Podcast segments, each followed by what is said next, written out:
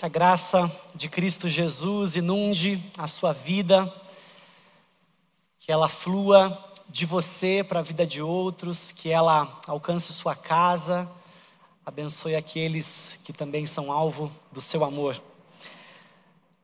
Há alguns anos, ainda na adolescência, no meu núcleo de amigos,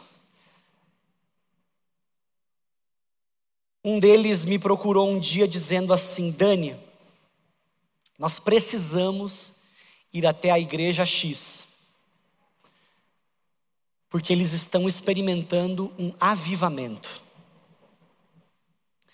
Eu acredito que aqueles que foram criados no contexto da igreja, cresceram na igreja, ah, têm uma experiência em muitos casos muito semelhante. E na minha adolescência eu tive um momento em que eu vivia na caça, numa procura por experiências sobrenaturais. Por diversas vezes dediquei madrugadas orando no monte com alguns amigos e vivia como que caçando essas experiências que pudessem marcar a minha relação com Deus de forma muito intensa. E quando eu ouvi aquele meu amigo falando sobre aquela igreja que vivia um avivamento e que vivia um culto avivado, eu muito rapidamente me comprometi com ele de que nós iríamos até aquele culto para participar daquele movimento, daquela ocasião. E eu percebo que naquela época, assim como ainda hoje, os elementos ou os critérios que nós utilizamos para avaliar o que é um culto avivado, se baseiam em experiências sensoriais, se baseiam em percepções, se baseiam na subjetividade das pessoas e pouco naquilo que Deus diz ser um avivamento. Porque a palavra de Deus nos dá critérios para avaliar o que é um culto avivado, porque avivamento não é um tópico da modernidade, avivamento não é o tópico de uma fase da vida, avivamento é um tópico é um plano que Deus tem para aqueles que desejam caminhar com Ele. Um cristão não avivado é uma expressão que não faz sentido, porque avivamento é a experiência daquele que vive a vida do próprio Jesus nele, porque Cristo Jesus é a vida. Logo, alguém que tem Jesus e não é avivado está vivendo uma incoerência. Mas como a gente pode então saber o que é um culto avivado? Você sabe que nós estamos na série de mensagem Origem, essa série que tem nos desafiado a partir dos livros de Esdras pela manhã e Neemias à noite, nos desafiado a que voltemos o nosso coração ao Senhor, destacando este movimento como a principal, como a mais importante necessidade do povo de Deus. Nós chegamos hoje ao capítulo 12 de Neemias. Você sabe, Neemias estava em Suzã, a capital do império da Pérsia, e ele toma conhecimento daquilo que acontece em Jerusalém, a terra separada por Deus, um lugar onde Deus manifestava a sua presença. Ele toma conhecimento de que essa terra está em ruínas. Ele sabia que ali ainda havia pessoas que moravam naquele lugar e que experimentavam uma situação calamitosa. Do capítulo 1 até o capítulo 11, nós temos visto que Neemias ora, Neemias chora, Neemias pede a Deus por intervenção, mas ele mesmo se percebe como a resposta da sua própria oração. Ele explica a situação para o imperador, consegue a permissão desse imperador para ir até Jerusalém e ali então restaurar a cidade. Ele faz isso, vai até a cidade, enfrenta a adversidade das pessoas de fora do seu povo, enfrenta a adversidade das pessoas de dentro do seu próprio povo. Ele reconstrói os muros, reconstrói a identidade e a visão de que aquele povo estava numa relação pactual, numa aliança com Deus.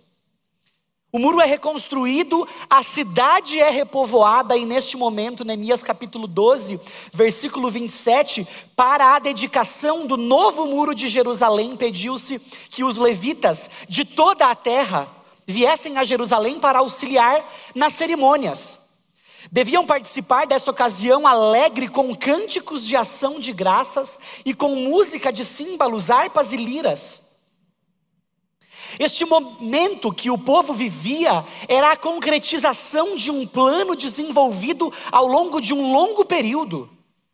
E eles estavam então diante de algo palpável. Deus usa propósitos, Ele nos dá objetos palpáveis para materializar objetivos espirituais, e eles estão então diante de um objeto material que materializava um propósito espiritual. E quando nós olhamos para essa experiência, para o entorno deste grande evento de dedicação do templo, nós encontramos elementos que começam a ressoar aqui no Antigo Testamento, mas encontram eco no Novo Testamento no culto cristão. E eles então nos dão paradigmas referenciais ou valores que podem nos inspirar, nos instruir acerca de como nós concebemos este momento de culto público em que nós estamos agora. Ele pode então nos inspirar sobre como fazemos o nosso culto, sobre os valores que nós devemos perseguir no culto. E você vai perceber ao longo da leitura, ao longo desse capítulo, que existem elementos de novidade, elementos de criatividade e uma convocação para que os melhores participassem daquilo. Eles mandam chamar de longe de todas as terras aqueles que se destacavam na qualidade com que empreendiam a atribuição que eles tinham para executar no contexto do culto. Então existe um elemento de novidade, existe um elemento de criatividade e existe um elemento de excelência norteando o espírito com o qual as pessoas participariam daquela ocasião. Mas nós precisamos manter em mente que eles estavam olhando para aquilo e que esses valores que ali estavam sendo perseguidos ecoam para nós ainda hoje. Um dos valores que eu consigo perceber na leitura desse texto é de que o passado, o passado importa. Logo no versículo 1, ele diz: Os sacerdotes e levitas que regressaram com Zorobabel, filho de Sealtiel, e com Jesua, o sumo sacerdote, foram Seraías, Jeremias, Esdras. A gente está aqui conectando os elementos da série pela manhã com agora este momento da noite, na exposição de Esdras. Nessa relação de nomes, você vai encontrar essa primeira citação de Zorobabel e Jesua, que chegaram na terra no ano 53, quase 100 anos antes deste momento, ele começa mencionando dois homens que começaram um movimento espiritual cerca de 100 anos antes do evento que eles estão narrando agora. Já no versículo 10, ele diz: O sumo sacerdote Jesua gerou Joiaquim, Joiaquim gerou Eliasibe, Eliasibe gerou Joiada. No meio dessa lista de nomes que a gente vai ler ao longo da pregação de hoje, eu quero ajudar você a entender como esse aspecto geracional permeou esse culto. Porque Joiaquim e Eliasibe eram contemporâneos de Neemias. Ou seja, na concepção daquele culto, na concepção daquele momento de dedicação, foi considerada a influência de líderes de 100 anos antes e de líderes atuantes naquele momento. Havia uma consideração, um equilíbrio entre o passado e o presente. Havia inovação, atualização, mas com base num firme referencial do passado. Isso me mostra que nós precisamos sempre inovar, mas sempre inovar a partir da inspiração daquilo que é velho, daquilo que é antigo daquilo que nos foi legado pelo passado. Isso está longe de ser um tradicionalismo, mas isso significa considerar que as pessoas que vieram antes de nós, igualmente viveram uma experiência real com Deus, tinham uma experiência de conexão com Deus que ainda hoje continua ecoando para as nossas vidas. O passado reverbera no presente, e nós que aqui estamos hoje experimentamos um legado que foi deixado para nós. Assim como naquela época, Neemias, ao organizar aquele momento, considerou a influência do passado, nós precisamos olhar da mesma maneira. No versículo 35 ele diz: Depois deles vinham alguns sacerdotes que trocavam trombetas. Zacarias, filho de Jonatas, filho de Semaías, filho de Matanias, filho de Micaías, filho de Zacur, descendente de Asaf. Asaf, um nome conhecido no contexto da composição dos salmos. Ou seja, naquele culto, a gente tinha o eco do inário de Israel influenciando a constituição daquele momento de consagração a Deus. O nosso culto, seja ele pessoal ou coletivo, precisa estar contagiado, enriquecido por aquilo que os santos do passado fizeram, pelas expressões de adoração que aqueles que antes de nós vieram nos trouxeram, seja com nossas canções, seja com as nossas ideias, seja com os conceitos que nós amadurecemos. Nós vivemos num momento de intensa produção literária. Muito livro, todos os dias sai livro novo e eu que tenho uma forte tendência ao consumo desse tipo de conteúdo, me sinto muitas vezes descontrolado. Quando eu chego, abro a Amazon e começo a pesquisar os títulos, eu vou me deparando com conteúdos e eu sempre quero adquirir alguma coisa nova. E é muito interessante como no processo de construção do conhecimento, à medida que você vai lendo as coisas novas, e você vai lendo os conteúdos que geraram as coisas novas, você precisa olhar para trás para entender os motivos que trouxeram essas novidades, para entender as razões que imprimiram os novos valores que se baseiam em valores antigos. Por isso, um culto avivado, por isso, o avivamento, ele parte da consideração daquilo que Deus fez no passado, ele parte da consideração do mover de Deus ao longo da história e não somente nos nossos dias. O avivamento vai nos mostrar então que quando nós olhamos para o passado e vemos as experiências dos santos do passado, percebemos neles os seus acertos e reproduzimos esses acertos, contextualizando ao nosso tempo, ao nosso dia, ao nosso sentimento, à nossa época, à nossa realidade, mas também olhamos para os seus erros e buscamos evitá-los, porque aqueles que não conhecem a história estão fadados a reproduzir os erros da história.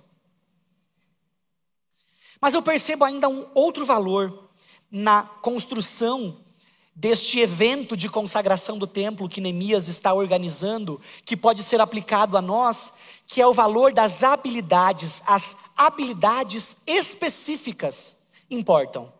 Versículo 44 é dito: Naquele dia foram nomeados os homens encarregados dos depósitos para as ofertas e os primeiros frutos da colheita e para os dízimos eram responsáveis por recolher dos campos, fora das cidades, as porções exigidas pela lei para os sacerdotes e os levitas, pois todo o povo estava alegre com os sacerdotes e os levitas e com o seu trabalho.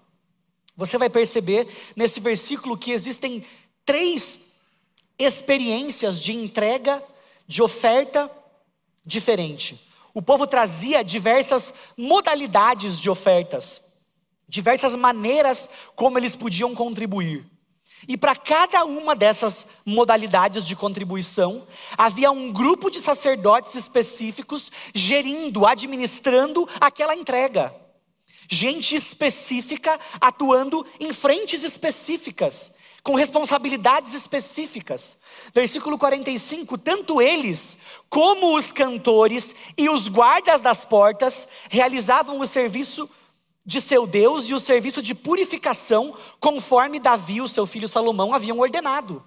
Além das atribuições dos sacerdotes específicas, havia uma série de outras demandas que eram igualmente executadas por pessoas com outras habilidades: músicos, guardas das portas, cantores e porteiros a gente vai começando a ver com um pouco mais de, com uma imagem um pouco mais vívida, as semelhanças com a experiência que nos cerca.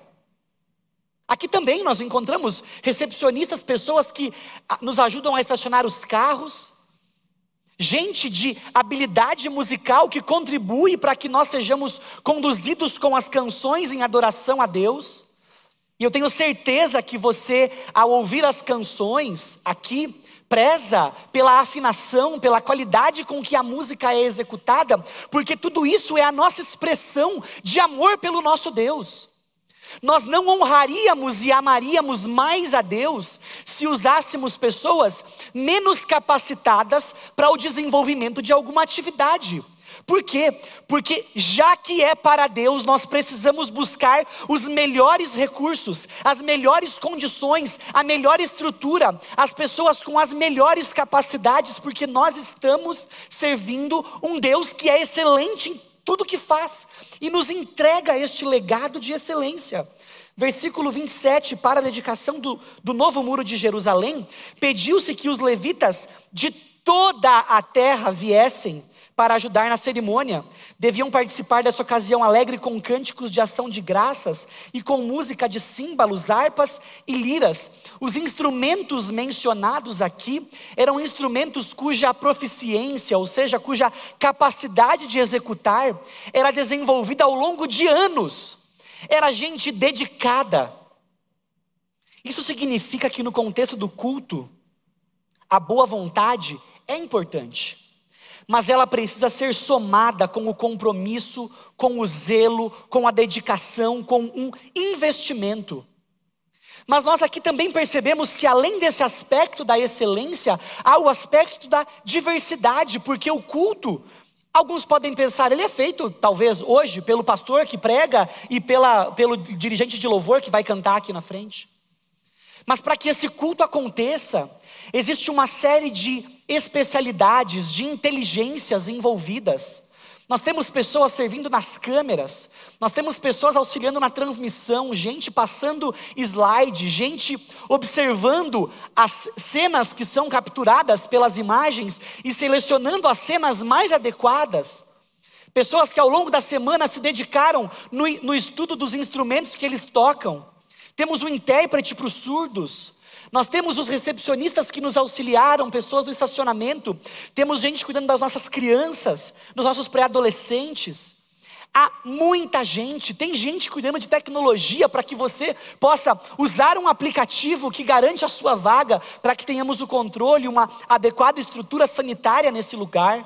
Temos pessoas que limparam os, as dependências aqui, porque tivemos um, novo, um, um outro grupo pela manhã, gente que limpou os nossos banheiros.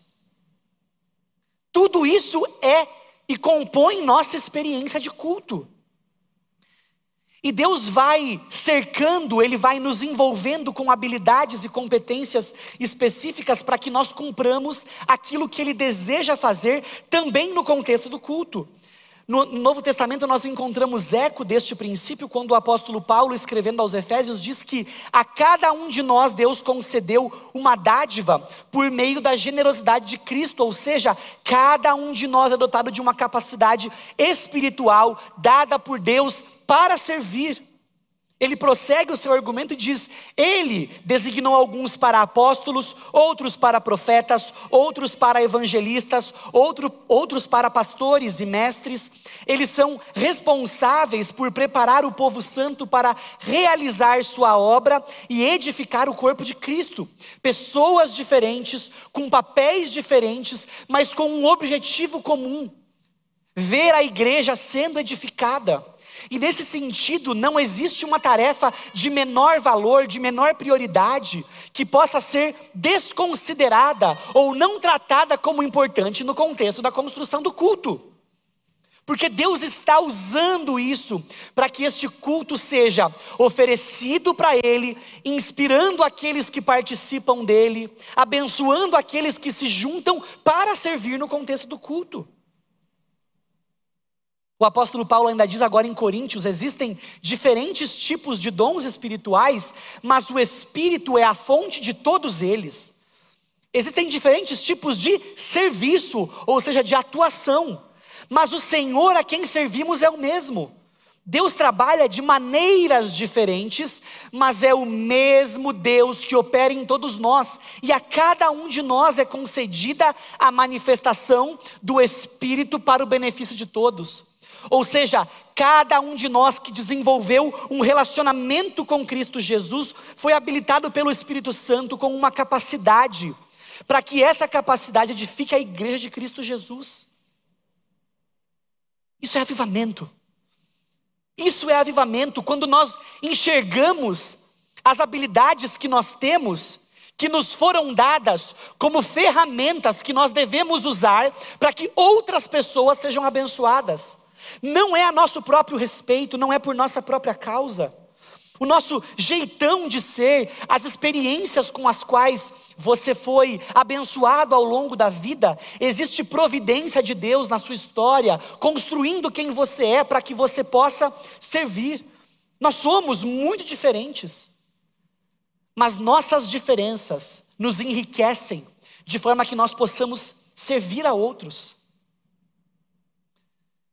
Eu não poderia prosseguir aqui sem desafiar você, porque a Bíblia está nos dizendo que Deus habilitou todos aqueles que creem em Cristo Jesus com uma habilidade, e o objetivo desta habilidade é servir. Isso significa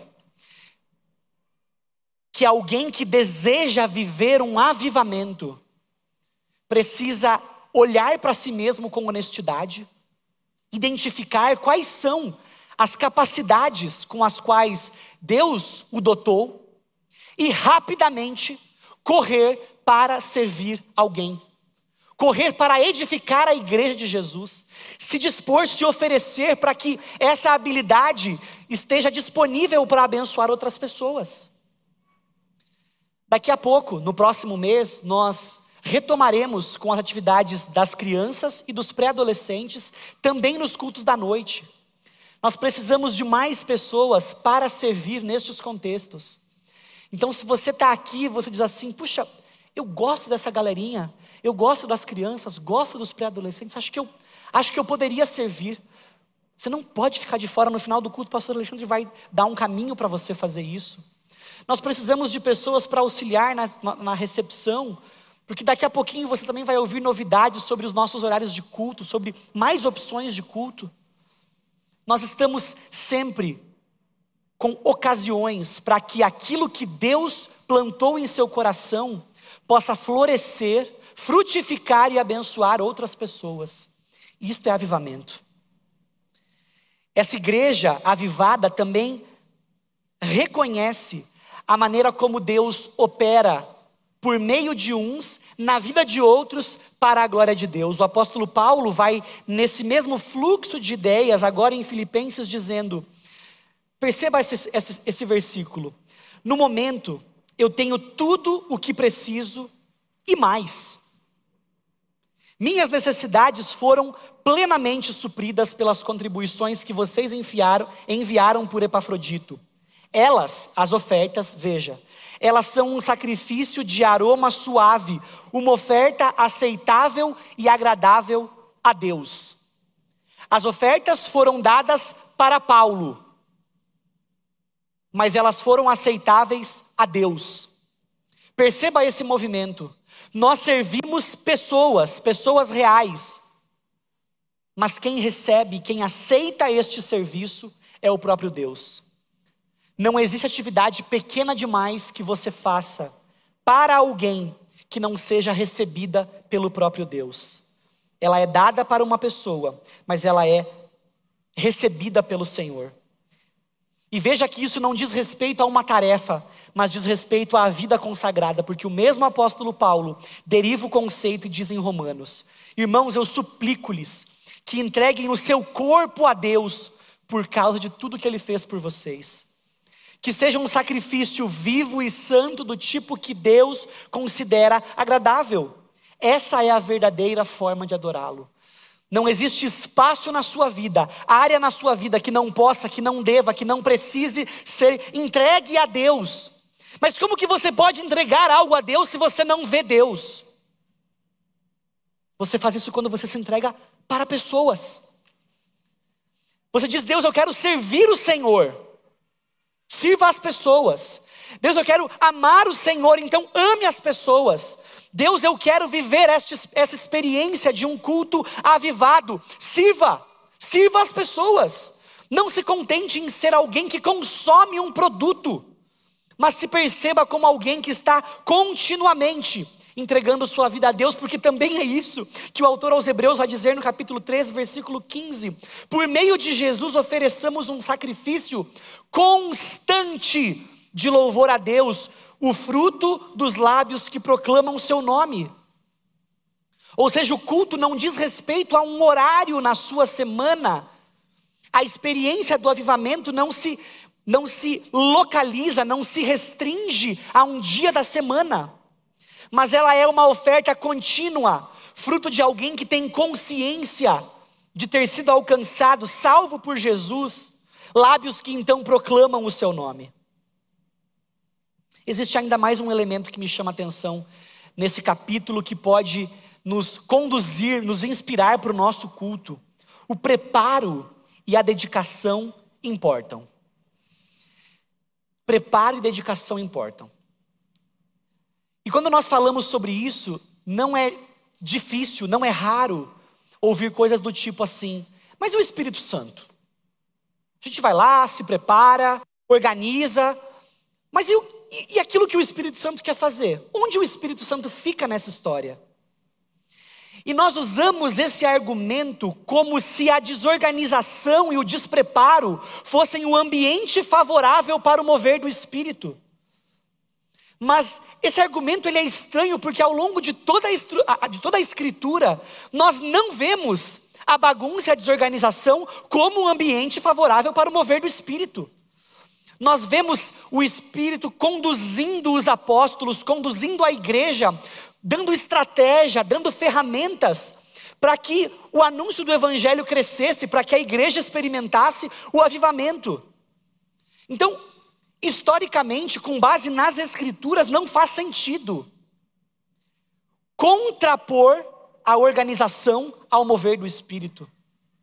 Porque o mesmo Espírito que flui enquanto nós estamos aqui juntos, enquanto executamos canções, flui antes, enquanto nós nos preparamos no ensaio, enquanto nós pensamos nos conteúdos, enquanto nós preparamos este momento.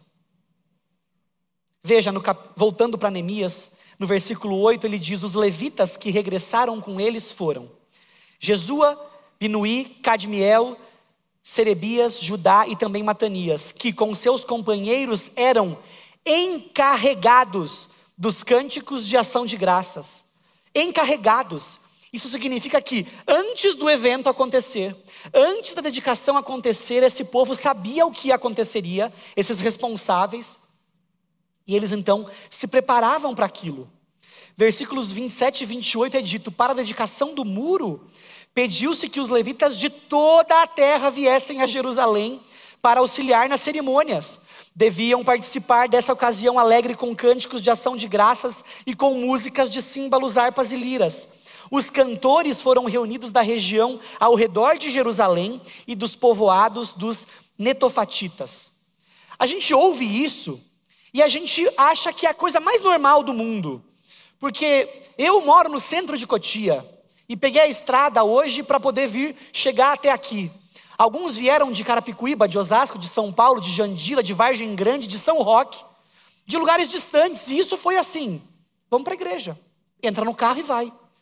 Mas naquele contexto, nós não tínhamos, não existiam as mesmas estradas que nós temos hoje, os carros que nós temos hoje. Este evento exigiu daquelas pessoas preparo, longo tempo de preparo. O deslocamento no mundo antigo era algo complicado. E eles tomaram providência para que o culto acontecesse. Versículo 30 diz: Primeiro, os sacerdotes e os levitas purificaram a si mesmos, depois purificaram o povo, as portas e o muro. O que, significa isso? Purificação de um sacerdote implicava jejum, eles tinham que se abster de alimentação por um período, significava banho, Na nossa cultura, banho é algo também muito comum, né? A gente com descendência de indígena, banho é algo comum. Já tomei dois hoje. Mas para eles não era assim. Jejum, banho, roupas lavadas, abstenção sexual. Os sacerdotes teriam que fazer isso, os levitas teriam que fazer isso, e em seguida o povo fazer a mesma coisa. Esse foi um movimento revolucionário que alcançou toda aquela comunidade. Eles precisavam se preparar para aquele momento. Havia liderança, havia alguém dizendo: é preciso fazer isso, é preciso se preparar por isso. E você vê então que não vai mais tendo espaço para aquelas coisas do tipo assim: olha, eu não ensaiei muito bem, mas é para Deus, né? Deus recebe. Não, é para Deus, tem que ser o melhor. Porque a organização e o preparo não são antagônicos ao mover do Espírito Santo. O Espírito Santo não é responsável por lidar com a nossa bagunça. Eu quero destacar um último valor. A intensidade importa. Eu vou ler pela quarta vez o versículo 27, que diz: para a dedicação do novo muro de Jerusalém, pediu-se que os levitas de toda a terra viessem a Jerusalém para auxiliar nas cerimônias. Deviam participar dessa ocasião alegre, ocasião alegre, com cânticos de ação de graças e com músicas de símbolos, harpas e liras. O culto era marcado por muita alegria. Eles tinham diante deles os muros, mas era muito mais do que o muro. Eles podiam celebrar porque a adoração voltou a marcar a, a marcar a história daquele povo, porque os inimigos não foram capazes de pará-los, porque eles foram tentados a desanimar, mas não desanimaram, porque a vitalidade, o vigor espiritual de Israel estava sendo resgatado, porque eles relembraram que Deus estava favorável a eles, que Deus os amava, que Deus queria uma relação pactual com eles. O muro só concretizava de forma palpável um objetivo, uma série de objetivos espirituais que haviam se concretizado.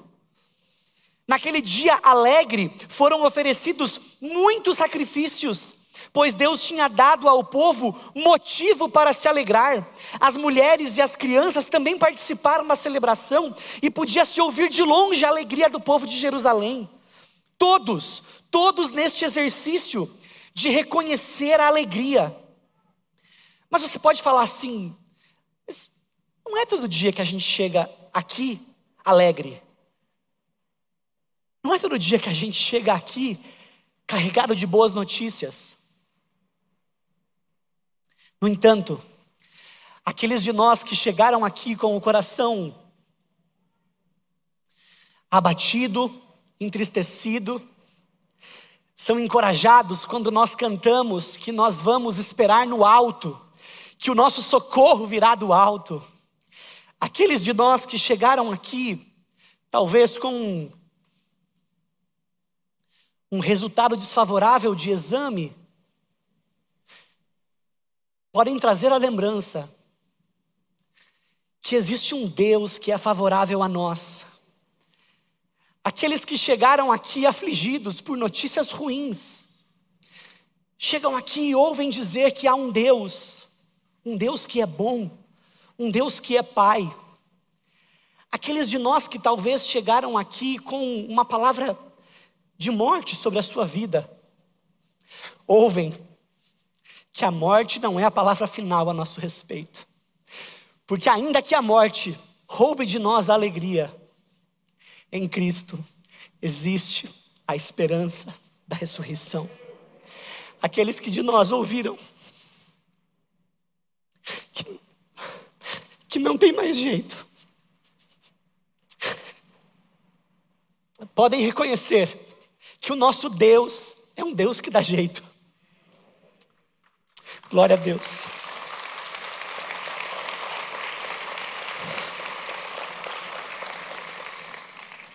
Isso tudo acontece no contexto do culto, porque o culto não é um momento para ser consumido. Você vem aqui para servir. A empolgação com que você canta, a dedicação com que você se entrega, o seu espírito participativo neste momento é a expressão por meio do qual Deus está agindo. Eu quero concluir lendo com você o Salmo 147. O Salmo 147 é o registro em forma de canção da experiência deste povo ao consagrar o templo. Salmo 147 diz assim: Louvado seja o Senhor. Como é bom cantar louvores ao nosso Deus. Como é agradável e apropriado. O Senhor reconstrói Jerusalém e traz os exilados de volta a Israel. Ele cura, ele cura os de coração quebrantado e enfaixa suas feridas.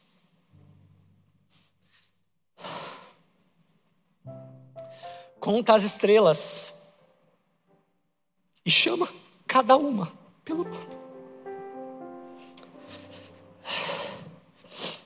Vamos ler juntos? Nosso Senhor é grande, seu poder é absoluto, é impossível. O Senhor protege os humildes, mas lança os perversos no.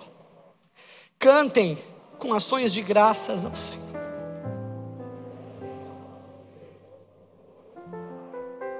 Ele cobre os céus.